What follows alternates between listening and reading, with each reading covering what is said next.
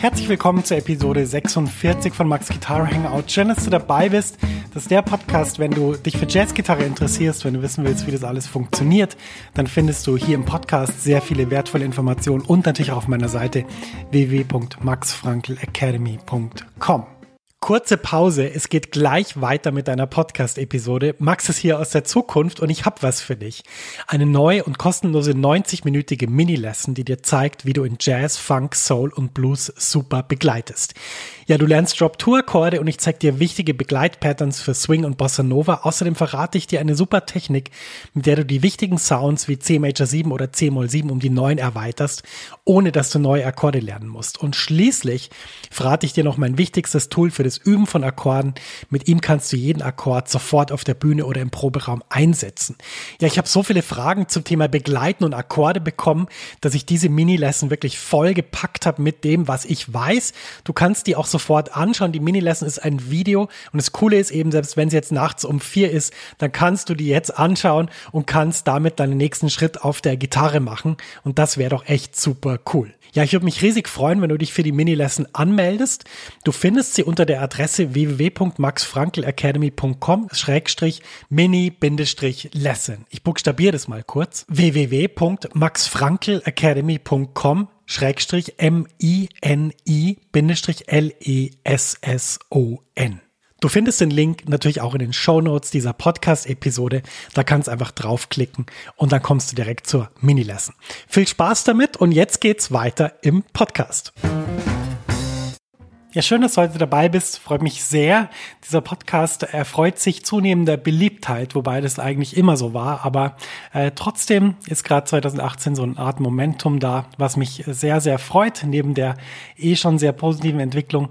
Und äh, weil mehr Leute zuhören, schreiben auch mehr Leute ihre Fragen. Und das finde ich sehr, sehr interessant, da zu hören, wo der Schuh drückt. Und deshalb dreht sich heute alles um eine Frage, die ich bekommen habe.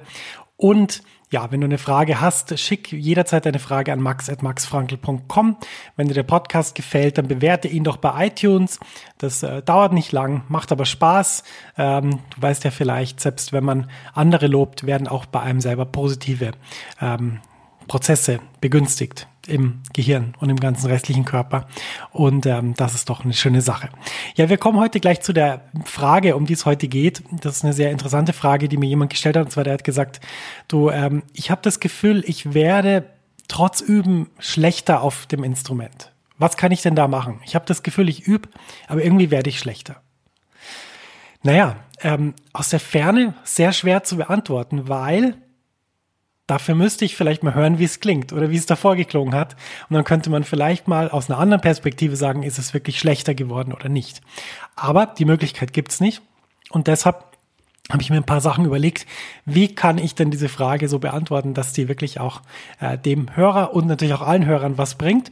Und ich glaube, dass äh, diesem, diese Frage ein, wie soll man sagen, eine Art von Beobachtung ähm, äh, zugrunde liegt, die uns allen gar nicht so fremd ist und mir auch nicht. Und deshalb will ich heute mal drüber sprechen. Ja, ich könnte es mir jetzt natürlich einfach machen und sagen, du, ich habe ein Buch geschrieben über Üben im Flow. Wer im Flow übt, der lernt ganz effektiv mit viel Spaß und wird hundertprozentig besser. Ähm, lies doch einfach das Buch, wenn es fertig ist äh, und klick davor auf meine Academy-Seite rechts oben auf Flow. Lade schon mal ein bisschen Ansichtsmaterial runter und ähm, bist dann auf einer Liste, wo ich Bescheid sage, wenn das Buch da ist. Wäre die einfache Lösung, finde ich aber ein bisschen langweilig, weil ähm, ja, das Buch kommt erst raus, ist noch nicht draußen und ich möchte eigentlich gleich helfen helfen. Deshalb müssen wir uns heute mal auseinandersetzen mit dem, was in unserem Kopf passiert, wenn wir Musik spielen. Genau wissen wir das nicht, weil ähm, die Gehirnforschung in dem Stadium ist, wo sie einfach viele Dinge noch nicht erklären kann. Und Musik gehört zum komplexesten, was es überhaupt gibt, was im Gehirn verarbeitet wird.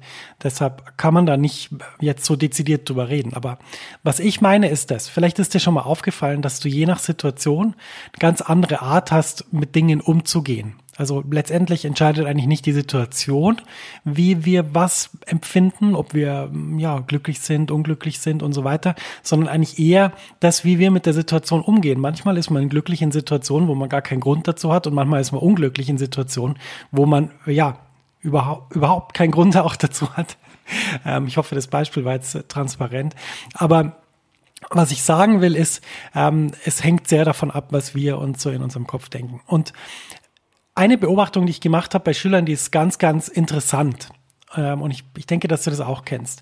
Es gibt so einen Moment, wenn man mit einem Schüler etwas übt oder ihm etwas zeigt, wo man eine gewisse Zeit dran gearbeitet hat und dann ist irgendwie die Zeit vorbei, wo dieser Schüler es noch besser machen kann.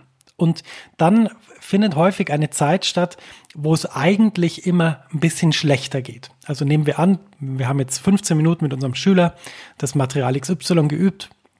Er ist jetzt immer kontinuierlich besser geworden. Wir haben ihm Tipps gegeben. Wir haben es auf unterschiedliche Arten geübt. Und jetzt ähm, wollen wir es eigentlich spielen, aber jetzt merken wir so, Mensch, irgendwie ist jetzt der Wurm drin. So, jetzt ist bei jeder Wiederholung irgendwie entweder ein neuer Fehler drin oder ähm, es geht gar nicht mehr oder er verliert die Time oder so. Ähm, vollkommen egal eigentlich, was es genau ist. Aber es gibt diesen Moment, und dieser Moment, ich weiß nicht, ob du, ob du den kennst, das ist so ein Moment, wo man als Lehrer manchmal so denkt, oh fuck, irgendwie, was habe ich denn jetzt gemacht? Äh, jetzt geht irgendwie gar nichts mehr. Ähm, das ist aber genau die nicht richtige Reaktion auf diesen Prozess, denn was ich denke, was in diesem Moment passiert, ist Folgendes, und das ist auch relativ gut dokumentiert. In diesem Moment passiert eigentlich das, dass ähm, der, der Frame für das, dass wir das zusammen üben und dass es besser wird und dass wir lernen, ist wie zu Ende und es beginnt eigentlich eine neue Sache bei dem Schüler und zwar das ist die Verarbeitung von dieser Sache. Und wenn du schon mal die Erfahrung gemacht hast, dass du zum Beispiel nach zwei, drei Wochen Pause viel besser Gitarre spielst oder dich besser fühlst dabei, dann ist es genau das. Du hast deinem, deinem Gehirn oder deinem ganzen System Platz gegeben, diese ganzen Dinge zu verarbeiten. Und in der Stunde ist es genauso. Wir haben also einen Input gegeben, wir haben an etwas gearbeitet und dann kommt irgendwo der Moment, wo das ist meine Theorie, vielleicht ist die falsch, aber ich habe sie jetzt so oft beobachtet, ähm, dass ich jetzt davon ausgehe, dass es korrekt ist. Ähm, dann beginnt dieser Prozess, wo die Verarbeitung startet. Ähm, dann werden oft Sachen ja nicht mehr richtig gespielt oder es werden Fehler eingebaut. Das ist aber der Beginn von einem Prozess, an dessen Ende steht, dass der Schüler die Phrase perfekt beherrscht. Zum Beispiel zwei, drei Tage später. Oder auch ich selber zwei, drei Tage später. Und diese, diese Phase ist sehr interessant, weil wenn wir jetzt sozusagen mal den Schüler fragen würden, wie fühlst du dich gerade jetzt, wo wir das noch so zehnmal spielen und du machst neunmal einen Fehler, dann würde er wahrscheinlich sagen, Mensch, oh, ich, ich, irgendwie, es wird nicht mehr besser, es, irgendwie, es geht's gar nicht mehr, jetzt bin ich irgendwie frustriert. Und ich habe in dem Moment oft dann verstanden, dass ich dem Schüler sagen muss, pass auf, das ist jetzt gerade deshalb so, weil wir jetzt so intensiv daran gearbeitet haben, dass jetzt dein System mit der Verarbeitung beschäftigt ist. Mach dir keine Gedanken. Morgen oder übermorgen oder auch in drei Tagen wird das Ganze wunderbar funktionieren. Das Interessante ist, dass ich eigentlich immer recht habe mit dieser Aussage. Ich sage jetzt eigentlich, weil ich kann nicht ausschließen, dass ich mal Unrecht hatte, aber ich würde sagen, eine große äh, Zahl in Prozent, ungefähr 99 Prozent der Fälle, äh, ist so, dass es danach wunderbar funktioniert. Ja, das war die erste Beobachtung, die ich dir schildern will zu diesem, zu der Bewältigung von dieser Frage. Die zweite Beobachtung ist eine ganz andere und auch sehr interessant. Ähm, vielleicht kennst du das auch von dir selber. Jetzt habe ich gerade über Unterricht geredet, über einen Schüler, der da ist, der was üben soll. Aber vielleicht kennst du das von dir selber, dass du ähm, vielleicht eine Zeit lang mal sehr konzentriert übst. Weiß ich nicht, zwei, drei Wochen, vielleicht ziemlich regelmäßig. Und du merkst am Anfang, Mensch, ah, das ist richtig toll, das geht jetzt richtig voran, jetzt lerne ich neue Sachen, es macht richtig Spaß. Irgendwann kommt der Moment, wo du die Gitarre in die Hand nimmst und bei mir ist es meistens der vierte Tag vom Üben, der dritte oder vierte Tag. Und ähm, ich merke schon so beim in die Hand nehmen, Mensch, heute irgendwie, ui, jetzt ist irgendwie, irgendwas ist komisch, irgendwas ist nicht mehr so wie die letzten Tage. Dann nimmst du die Gitarre, spielst was und merkst so, Mensch, oh, das ist ja, das Timing ist ja ganz schlecht.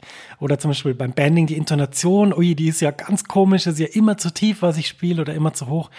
Oder du merkst auch, Mensch, ähm, oh, das ist ja wahnsinnig schwer jetzt hier mit diesen ganzen Akkord-Changes. Ich erwische ja nicht mal jeden dritten Akkord, das ist ja fürchterlich. Und dann denkst du so, oh nein, das, das Üben bringt ja irgendwie gar nichts, wird immer schlechter. Und das ist nicht die Wahrheit, sondern was eigentlich passiert ist, dass durch diese Beschäftigung mit einer Sache sich unsere Sinne schärfen und letztendlich wird nur unser, unsere Brille scharf. Es ist wie, wenn unsere Brille scharf wird oder wenn, das kennen Rentner, wenn plötzlich jemand das Hörgerät einschaltet, dann hörst du plötzlich die ganzen Sachen und davor äh, sind die irgendwie in so einem Nebel und du siehst sie oder hörst sie gar nicht. Beim Üben ist es genau die gleiche Sache. Das heißt, unsere Sinne schärfen sich und wir denken aber, wir werden schlechter. Das stimmt aber nicht, sondern was sich schärft, sind unsere Sinne. Und diese Sinne kann man nämlich unendlich schärfen. Wolfgang Mutschpil hat mal gesagt, ihr Training ist eine Sache, die geht das ganze Leben. Das, das kann man immer weiter verbessern. Das, das hört nie auf. Und genau so ist es. Du kannst deine Sinne immer weiter schärfen. Du kannst immer besser und, und tiefer in die Musik eintauchen, auch als Hörer. Denn was wir machen, wenn wir Musik hören, ist ja, ist ja logisch. Ähm, wir, wir tauchen auch in die Musik ein, weil wir ja auch unsere Fähigkeiten, die wir auf der Gitarre erwerben, die wenden wir auch in der Musik an. Ich meine, das kennt doch jeder. Jeder, der weiß, äh, der schon mal angefangen hat mit Smoke on the Water vor, was weiß ich, wie vielen Jahren in seiner Schülerband und es klang eigentlich ganz gut. Und zehn Jahre später bist du halt ein viel besserer Gitarrist, hörst eine Schülerband, die Smoke on the Water spielt und denkst, mein Gott, was ist denn das? Das ist ja alles falsch. Timing falsch, äh, Sound ist komisch und so weiter. Was, was ist denn der Unterschied? Der Unterschied ist nur, du hast deine Sinne geschärft. Dinge fallen dir jetzt auf. Und weil Musik so eine riesige große Sache ist, die ja so, so einen immensen Spielraum an, an Entwicklung auch beinhaltet, ähm, ist es so, dass zu jeder Zeit von unserer Karriere, wenn du das so nennen willst, oder von unserer Beschäftigung, ist jetzt egal, ob man das als Beruf macht oder nicht, äh, schärfen sich unsere Sinne. Das geht natürlich auch in die andere Richtung. Du kannst auch deine Sinne wieder ein bisschen äh, nicht schärfen, durch, dadurch, dass du zum Beispiel ja, ein Jahr mal ohne Metronom übst oder ohne, ohne mit irgendwelchen Musikern spielst und dann plötzlich merkst, wenn du wieder in der Band bist, ui, das ist ja viel schwieriger als vor Monitor. zum Beispiel. Gibt es ganz viele Beispiele. Aber was ich sagen will, ist, es schärfen sich eigentlich nur unsere Sinne und durch unsere Sinne nehmen wir uns selber anders wahr. Das war das zweite Beispiel für das, was ich sagen will. Jetzt kommt gleich noch ein, ein dritter Aspekt. Ja, der dritte Aspekt ist, das kennst du auch mit Sicherheit, du bist auf der Bühne, du hast irgendwie das Gefühl, Mensch, irgendwie, heute läuft's nicht so gut. Es ist mir auch noch eine Seite gerissen bei, beim, beim Stairway to Heaven Solo ist mir die, die E-Seite gerissen vor der schnellen Stelle und dann haben alle so komisch gegrinst in der Band und das Publikum hat so irritiert geguckt, weil plötzlich so ein Loch war und nichts mehr kam und irgendwie, ja, ich bin ganz, enttäuscht von, von diesem Gig und von mir selber und so weiter. Und dann kommst du von der Bühne und, und dann wartet da jemand auf dich, den du vielleicht schon lange kennst, der, der auch schon oft bei Konzerten war. Dann kommt er so auf dich zu und sagt, hey, Wahnsinn, so super gespielt heute. Ich meine, das mit der Seite ist doch egal. Das passiert, das ist, das ist überhaupt nicht schlimm. Aber da bei dem Solo und bei dem Stück hast du so fantastisch gespielt. Ich hatte fast das Gefühl, du bist irgendwie gar nicht mehr der Gitarrist, den ich kenne. Du hast dich so rasant verbessert du stehst dem Typ gegenüber und denkst so, mein Gott, was redet der? Das war der schlimmste Moment auf der Bühne. Ich, ich will im Boden versinken. Es war schrecklich. Ja. Dann, zwei Tage später, traust du dich endlich, die Aufnahme anzuhören, hörst so rein, denkst so, ich habe ja doch recht. Es, das klang ja alles, klang ja alles mies. Es klang ja gar nichts gut gehst mit einem ganz schlechten Gefühl in die nächste Bandprobe, schleppst dich durch die Woche, fühlst dich innerlich wirklich schlecht, tendierst wieder dazu, abends wieder Schokolade zu, zu kaufen und dann das, die ganze Tafel auf einmal zu essen, weil du denkst, das würde irgendwie dein Gitarrenspiel verbessern im Nachhinein ja, nach zwei, drei Monaten denkst du, mein Gott, irgendwie, jetzt hat mich das so lange beschäftigt und ist irgendwie auch auf meiner Seele so gelegen. Jetzt, ich, ich höre irgendwie noch mal rein, ich möchte es noch mal analysieren. Ich habe jetzt so die Kraft gefunden dann. Und, und ich glaube, ich kann mich jetzt wirklich dann, damit konfrontieren, mit meinen Fehlern und so. Dann hörst du rein, fängst mit dem ersten Stück an, da ist natürlich noch keine Seite gerissen. Und nach, nach ein oder zwei Minuten denkst du so, Mensch, irgendwie, das klingt irgendwie das bin doch gar nicht ich. Das klingt irgendwie viel besser als ich. Und dann hörst du so weiter und denkst du so, Mensch, das war jetzt krass. Dieses Phil war so auf, also so super auf dem Beat. Wahnsinn. Was habe ich denn da gemacht? Und dann wird dir plötzlich klar, ui, oh nein. Eigentlich hatte der Typ recht. Und ich habe mich jetzt zwei, drei Monate geschämt für meinen Auftritt und es ging mir schlecht und ich war unglücklich und ich habe äh, so viele Dinge gemacht, ähm, weil ich es irgendwie kompensieren wollte. Aber eigentlich war das ja ganz gut. War ja eigentlich cool. und es klang ja eigentlich gar nicht nach mir. Ich dachte immer, ich bin so ein Gitarrist, der, der so durchschnittlich spielt, aber eigentlich, das klang jetzt wirklich sehr, sehr gut. Eigentlich sogar, Mensch, das klang sogar so wie bei meinen Helden teilweise. Ähm, ich wollte ja eigentlich immer so eine Time haben wie der und der Gitarrist und jetzt plötzlich habe ich so das Gefühl, Mensch, das hat ja auch irgendwie ein bisschen funktioniert und bist dann ganz motiviert. Und vielleicht kennst du die Situation. Ich kenne die Situation. Ich weiß aber auch, dass viele Musiker solche Situationen mir schon erzählt haben und dass wir oft über solche Dinge reden. Das war das dritte Beispiel. Ja, was sagt uns das alles? Ich denke, zusammenfassend kann man sagen, dass uns das sagt, dass unser Urteilsvermögen in unterschiedlichen Momenten, wo wir mit Dingen konfrontiert sind, vollkommen unterschiedlich ist. Das heißt, es ist für uns relativ schwer zu sagen, ich werde schlechter, ich werde besser, ich, das war gut, das war schlecht, weil das eigentlich alles so erstens mit unseren Sinnen und unserer Wahrnehmung zu tun hat, dann mit dem Schärfen dergleichen und dann hat es auch damit zu tun, wann wir das anhören, wie viel Abstand wir haben. Denn was passiert ist nach diesen zwei Monaten ist, das hat mir mal ein, ähm, ein Lehrer von mir so erklärt und ich fand die Erklärung total stimmig. Der hat gesagt, ja, nach der Zeit ist die Emotion von dem Moment weg. Du hörst es nicht mal mit der Emotion, die du auf der Bühne hattest. Und deshalb hast du einen Abstand gewonnen dazu. Und deshalb kannst du es neutraler ähm, bewerten. Und es klingt anders für dich. Das klang für mich absolut stimmig. Und wenn ich mich so beobachte bei solchen Dingen, dann, dann muss ich sagen, das ist, das ist eine richtige Beobachtung. Ja, was machen wir denn jetzt mit diesen ganzen Sachen? Sehr kompliziert mit Sinnen und mit Abstand und was weiß ich. Es ist ja, ey, wir wollen ja eigentlich Musik machen, ist ja geil. Es soll ja nicht so schwierig sein. Ja, es ist eigentlich ganz einfach. Ich habe ein paar Tipps gesammelt, die ich dir jetzt äh, sagen will, die ich mit dir, mit dir teilen will. Also der erste Tipp ist, wenn dich jemand nach dem Konzert anspricht äh, und du warst wirklich nicht begeistert von irgendwas, ähm, dann versuch doch versuch doch positiv zu sein. Und, und, und denk dir einfach, Mensch, das ist seine Beobachtung, die ist mit Sicherheit richtig. Ich bin nur der Typ, der jetzt gespielt hat, ich bin voller Emotion und ähm, ich ähm, sag jetzt nicht, nee, das war nicht gut. Weil, wenn du sagst, es war nicht gut, dann gleichzeitig tust du so ein bisschen sein Urteil abwerten und er hat auch keine gute Zeit danach, weil er denkt dann, Mensch, äh, der Experte hat es gesagt, es war nicht gut, ich habe ja keine Ahnung und so. Das muss nicht sein. Und der, die Situation kann man ganz leicht, ändern, indem man einfach dann nicht irgendwie sagt, es war schlecht, sondern sagt, hey, vielen Dank, freut mich riesig, dass du da bist und dass es dir gefallen hat, denn das ist die wichtige Sache, die man seinem Publikum mitteilen sollte. Und ähm, deshalb, ja, dieser Tipp dafür. Der Tipp für die anderen Situationen ist folgender. Also erstmal wenn du mit irgendwas nicht zufrieden bist, versuch mal Abstand zu halten und dann zu schauen, ob später ähm, sich besser anfühlt oder ob sich besser anhört für dich. Das ist ein ganz wichtiger Tipp. Versuch nicht in der äh, sozusagen in der Hitze des Moments ähm, dann irgendwie so hm, ja Entscheidungen zu treffen, plötzlich irgendwelche Sachen komplett anders zu machen und so.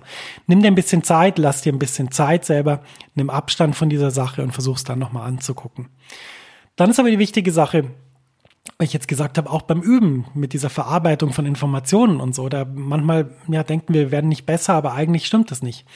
Ähm, was für mich sehr hilfreich war in diesem Moment, ist einfach die, das Bewusstsein, dass ähm, es in unterschiedlichen Situationen unterschiedliche Arten von Einschätzung gibt und dass ich deshalb mit mir nicht so kritisch umgehe. Also das heißt, selbst wenn ich jetzt beim Üben das Gefühl habe, ich werde nicht besser oder es, es läuft nicht besser, dann ähm, versuche ich einfach, mich auf was zu konzentrieren, was mir Spaß macht, weiter zu üben. Und ich denke dann einfach in dem Moment, okay, das Entscheidende ist, einfach weiter zu üben, weiter an der Sache dran zu bleiben. Und dann wird auch irgendwann wieder der Moment kommen, wo man vielleicht mehr zufrieden ist mit der Sache. Es gibt übrigens auch einen anderen Tipp. Das ist eigentlich genau das Gegenteil. Mick Goodrick sagt in seinem Buch The Advancing Guitarist, äh, man soll vielleicht mal für sieben Tage äh, Hühner füttern. Sagt der Hühner? Ja, ich weiß nicht, nee, nee, Vögel. Vögel, Vögel oder Tauben oder so. Ich glaube Tauben, ja. Ähm, deshalb, es gibt unterschiedliche Sachen, wie man damit umgehen kann. Wichtig ist einfach, ähm, dass man entweder Abstand schafft, so wie Mick Goodrick das sagt, oder dass man einfach weitermacht und schaut, ob sich dann mal was ändert. Grundsätzlich ist es so, ähm, was ich in der Situation empfehlen würde, wenn man jetzt wirklich das Gefühl hat, Mensch, ich werde nicht besser und ich und und ich habe irgendwie äh, ein schlechtes Gefühl deswegen und es ist dauerhaft, dann würde ich folgende Sachen ähm, empfehlen. Ich hatte ja schon gesagt, schau mal an, wie du übst. Üben im Flow zum Beispiel kann dir irrsinnig gut helfen. Eine Methode, die der Bremer Diplompsychologe und studierte Geigenspieler Andreas Burzig erfunden und begründet hat. Und ähm, da kann man sehr viel für sich rausziehen. Was man aber auch machen kann, ist, wenn man jetzt das Gefühl hat, man wird nicht besser, dann kann man mal schauen, sich kleine Ziele zu setzen in, in Bereichen, dass man zum Beispiel sagt, okay, ich will jetzt das und das lernen, ich will jetzt Akkorde lernen oder Skalen lernen und ich setze mir jetzt ganz enge Ziele, was ich wann erreichen will, versuche das umzusetzen. Wenn du dann immer noch das Gefühl hast, du wirst nicht besser oder du kannst Schwierigkeiten nicht überwinden, dann kann es auch extrem helfen, mal Input von außen zu kriegen. Denn oftmals sind wir ein bisschen betriebsblind, was so den eigenen Fortschritt und die eigene Fähigkeit auf dem Instrument anbelangt. Und da hilft es total, mal zu einem Lehrer zu gehen. Mach mal eine Stunde bei irgendjemand aus. Irgendjemand, der dir gefällt. Oder mach mal mit jemandem Skype-Termin aus. Ich meine, es gibt auch viele Gitarristen, die, die Skype-Unterricht geben. Ich will das nicht wirklich empfehlen, weil ich finde, wenn man zu zweit Unterricht macht, ist es immer sinnvoll. Man ist im gleichen Raum, kann man einfach viel besser auch als Lehrer hören, was beim Schüler so der Stand ist. Ähm, aber Trotzdem, vielleicht hilft es ja, mit jemandem eine Stunde zu machen, der irgendwo weit weg ist, dem, wo man jetzt nicht einfach hinfahren kann. Das könnte ich zum Beispiel empfehlen, ähm, grundsätzlich neuen Input zu schaffen. Vielleicht mal zu sagen, so jetzt lerne ich mal was ganz anderes oder ich, ich kaufe mir eine andere Gitarre oder ich verkaufe mal meine Gitarre oder irgendwas, was das Muster so bricht. Ähm, und das kann ich sehr empfehlen. Oft haben so Dinge, wo man sich neu orientiert, ein wahnsinniges Potenzial, einen wieder in eine ganz andere Situation zu bringen. Und deshalb würde ich das mal ausprobieren. Wenn alle Sachen, die ich davor genannt habe, nicht helfen, Allerdings, und jetzt kommt der Disclaimer, ich bin wahnsinnig sicher, dass alle diese Dinge, die ich davor gesagt habe, also das mit der Perspektive, das mit, mit, wenn man von der Bühne kommt, das mit, wenn man beim Üben in so einer Verarbeitungsphase ist, das dieses Bewusstsein, dass es das gibt, mit Sicherheit deine ganze Einstellung jetzt schon positiv beeinflusst. Äh, warum weiß ich das? Weil mir das so gegangen ist. Ich weiß, ich schließe von mir auf dich, aber äh, Jazzgitarre ist keine Wissenschaft. Und es ist äh, unterliegt nur begrenzt den Gesetzen der Physik. Und ähm, deshalb würde ich sagen, ähm, probier mal diese ganzen Sachen aus. Ich hoffe, dass dir die geholfen haben. Wenn dir das nicht geholfen hat, schreib mir ähm, und ich finde eine individuelle Lösung für dein Problem, denn manchmal liegt die Lösung auch einfach wo ganz anders, dass man einfach sagt, Mensch, ähm, es liegt am Anschlag oder es liegt am was weiß ich was oder es liegt am Sound oder es liegt am Instrument oder was weiß ich. Zum Beispiel jemand spielt mit einer viel zu hohen Seitenlage. Das ist klar, das, das behindert das Spielen extrem. Deshalb sage ich ja auch, wende dich an jemanden, wo, ja, der man von außen das, das betrachten kann. Ja, das sind meine Tipps gewesen und äh, meine Schilderung von diesen ganzen Dingen, die da so in unserem Kopf manchmal passieren und die dann vielleicht dazu führen, dass wir das Gefühl haben, ich werde nicht mehr besser am Instrument. Und ähm, ja, wenn dir die, wenn dir die Podcast-Folge gefallen hat, äh, würde es mich riesig freuen, du würdest eine Bewertung abgeben bei iTunes Du kannst das natürlich auch abonnieren, dann kriegst du es jeden äh, zweiten Freitag im Monat auf dein Smartphone und kannst es da direkt anhören. Und ansonsten hoffe ich einfach, dass es dir gut geht, dass du viele wichtige und wertvolle Informationen auf meiner Website findest. Das ist www.maxfrankelacademy.com. Und bis zur nächsten Folge verabschiede ich mich und hoffe einfach, dass du auf der Jazzgitarre weiterkommst, denn das ist meine Mission und wenn wir das zusammen erreichen, sind wir beide glücklich. Bis bald, dein Max.